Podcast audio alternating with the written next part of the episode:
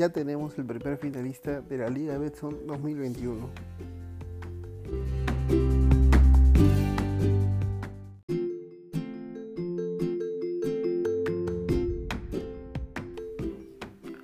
Este sábado, Sporting Cristal derrotó a Cusco Fútbol Club por dos goles a uno, con dos goles de Alejandro Jover, ambos de penal.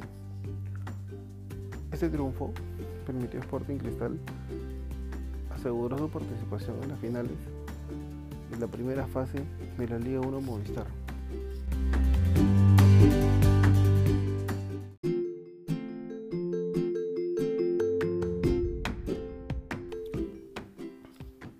Sporting Cristal ha logrado puntaje perfecto en lo que va de la Liga 1. 7 partidos con 7 victorias para el conjunto cervecero. Además, es el equipo que ha anotado más goles y el que menos ha recibido.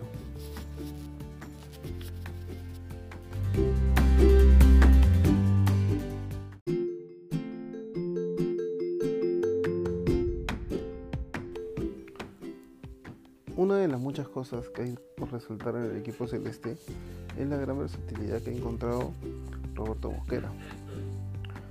El equipo semana tras semana muestra distintos nombres y en el juego no se ve la diferencia. Claramente hay unos titulares que ya están consolidados desde la temporada pasada. Pero Roberto también ha encontrado muchas soluciones reservistas, jugadores jóvenes, jugadores que normalmente no son titulares. Y así ha podido sacar muchos partidos adelante. Por ejemplo, en la fecha 6 enfrentó a Alianza Lima con un once inicial completamente reservista y aún así pudo lograr la victoria.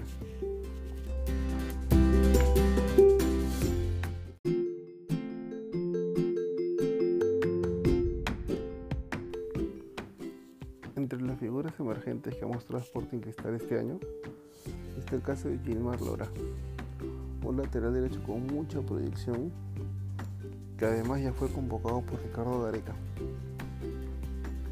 Benjamín Villalta sobrino de un central histórico de Sporting Cristal Miguel Villalta. También ha mostrado grandes cualidades en los partidos donde le tocó estar.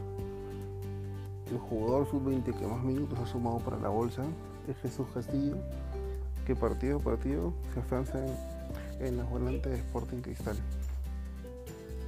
El goleador de, estas siete fechas para Sporting Cristal es Alejandro Jover, que anotó cuatro goles y los cuatro fueron de penal.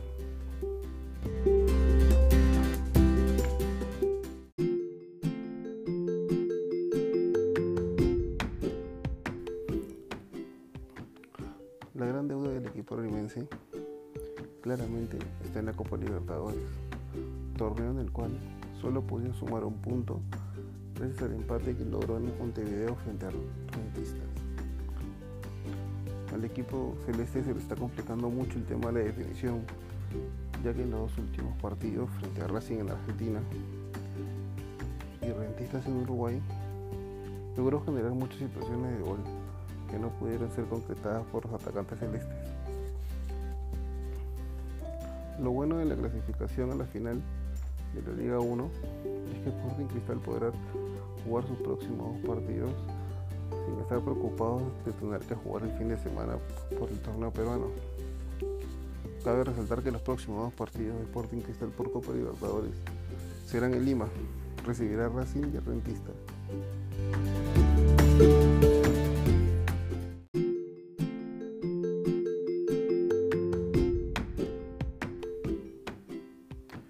Esperemos que Sporting Cristal pueda sacar cara por el fútbol peruano. Recordemos que el club Nacional no logra la clasificación a octavos de final de Copa Libertadores desde el año 2013, cuando Garcilaso llegó hasta cuartos de final. Bueno, esto fue el podcast de la semana. Nos escuchamos el próximo lunes. Gracias. Esto fue Pelota el 10.